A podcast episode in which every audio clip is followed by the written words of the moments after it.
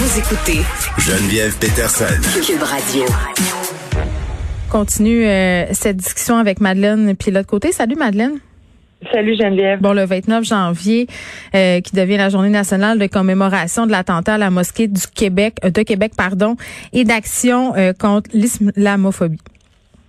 Oui, oui, oui. euh, Je pense que c'est vraiment important. C'est une petite victoire euh, contre le mo- euh, contre l'islamophobie qu'on a eu aujourd'hui, hein, d'avoir une, une journée de commémoration, puis pour aussi inciter ben, toute la population puis les autorités, le gouvernement, ben, à continuer à se battre contre l'islamophobie. Parce qu'il s'en passe euh, des choses, puis je lisais une statistique vraiment euh, intéressante qui m'a vraiment frappée là. Tout ce qui se passe, tout- toute la haine qu'on voit, là, c'est juste 1% de celle qu'on voit. Fait que tous les actes haineux qui se passent, ben, il y a 99% de ces actes-là Mm. qu'on qu'on connaît pas, qui sont pas signalés aux autorités. Ben oui, puis tu dis victoire euh, que cette journée. Il faut savoir quand même que le gouvernement Trudeau, Madeleine, avait ignoré en 2018 un appel à reconnaître officiellement cet anniversaire-là, qui est vraiment très triste. Euh, et ça avait quand même heurté beaucoup le Conseil national euh, des musulmans euh, canadiens. Puis du côté euh, de l'Assemblée nationale, euh, l'enjeu d'une journée nationale d'action contre l'islamophobie a créé quand même beaucoup de remous. Là, ça faisait pas l'unanimité. Je sais pas si tu te rappelles, mais le premier ministre Legault s'était opposé. Ça avait vraiment créé un tollé euh, parce qu'il avait dit qu'il n'y avait pas d'islamophobie au Québec. Ensuite, son équipe avait précisé en disant, écoutant, écoutez, euh, ce que vous voulez dire, c'est qu'il n'y a pas de courant islamophobe dans la province. L'islamophobie existe. Mais n'empêche, Madeleine, que quand on parle d'islamophobie, il y a encore beaucoup de personnes pour dire que c'est pas un phénomène qui existe au Québec. Ben, c'est malheureusement c'est un phénomène qui existe. Puis quand on le vit pas personnellement, ben c'est plus difficile à cerner. Avec la statistique dont je parlais tantôt, on comprend que c'est vraiment euh, vécu par les personnes qui le vivent, qu'on n'est pas nécessairement au courant. On sait qu'avec les réseaux sociaux, ben c'est de plus en plus euh, euh, mis à jour. Euh, on le voit de plus en plus. Les commentaires haineux sur les réseaux sociaux, ben ils, ils sont décuplés aussi par le fait qu'on les partage. Euh, les articles qui parlent d'islamophobie, ben mettent euh, la table aussi à ces gens-là euh, pour faire des commentaires haineux. Donc ça existe, puis ça se manifeste de plusieurs façons. Hein, de trouver un logement pour une personne euh, euh, musulmane, de, de trouver un emploi. Ils vivent beaucoup, beaucoup de préjugés. Puis c'est toutes ces micro-agressions-là, puis les agressions plus euh, plus intenses aussi, qui font ben, qu'il y a- de l'islamophobie au, Québec, puis qu'il faut le dire. Puis le gouvernement euh, Trudeau, oui, avait mis du temps à se prononcer là-dessus. On se rappelle, c'était dans le temps de, de Mélanie Joly, hein, la ministre du patrimoine à l'époque, ben qui, qui osait pas trop se, se trancher sur la question, se prononcer là-dessus.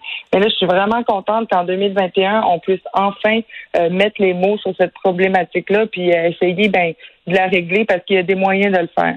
Ben, par exemple, ça serait quoi? Parce que ça peut, euh, tu sais, quand on parle d'islamophobie, on a tous en tête des exemples assez, j'allais dire grossiers, mais peut-être le, mot plus approprié serait cliché, mais c'est quand même assez insidieux. Moi, je me rappelle, à un certain moment, la chroniqueuse Manal Drissé avait fait un post sur sa page Facebook qui avait suscité de vives réactions. Elle essayait d'acheter un miroir sur la, la plateforme Kijiji.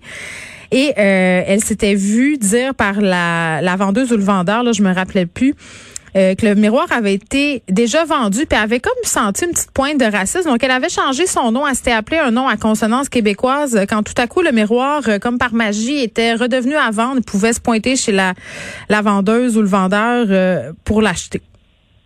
Mais C'est choquant, puis des histoires comme ça, il y en a, il y en a plusieurs, puis de vivre constamment ces, ces, ces micro-agressions-là, puis ces petits événements-là, ben ça, ça crée une vie ben qui, qui, qui a beaucoup de, de souffrance par rapport à ça. Puis qu'est-ce que les autorités doivent faire? Ben c'est de, de travailler pour essayer de connaître la réalité de ces gens-là. Puis c'est vraiment de travailler aussi conjointement avec les organismes qui la connaissent cette réalité-là. Il faut croire ces gens-là qui vivent Mais ça. je pense qu'il y a d'éducation, non, Madeleine, aussi à faire parce que euh, notamment quand on fait référence aux fameux voiles, que ce soit euh, le hijab, le tchadar, la burqa, là, déjà là, on est tout mêlé.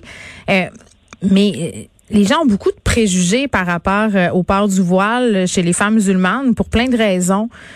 des raisons qui sont parfois légitimes parce que parfois c'est vrai que ça peut être une oppression le voile islamique Euh, mais je pense qu'à ce chef là il y aurait quand même une petite campagne d'éducation à faire pour que les gens se sortent de cette idée que absolument dans tous les cas le port du voile est une oppression Ben oui, puis l'éducation, c'est c'est vraiment ce qui permet de, de prévenir ce genre de, de comportement-là, puis de changer vraiment la société, puis de changer les, les la mentalité des gens aussi. Tu sais, mm. puis euh, moi j'ai toujours une pensée, Geneviève, pour les euh, les familles des gens qui sont disparus euh, dans de tragiques circonstances comme ça. je pense à la, la, tragédie qui est survenue il y a quatre ans à la mosquée de Québec c'est, je trouve ça, euh, ça me rend tellement triste, moi, de, de penser à ces familles-là, puis chaque jour, l'absence de leur personne proche qui est décédée, ben, euh, ça ravive ce sentiment-là, puis ça, ça leur met comme d'en face qu'il y a de l'islamophobie au Québec. Puis qu'on hésite encore à parler de terrorisme intérieur, qu'on parle de meurtre, qu'on parle pas d'attentat. Je trouve que ça rajoute l'insulte à l'injure. Madeleine, de l'autre côté, merci. Merci. Bon week-end.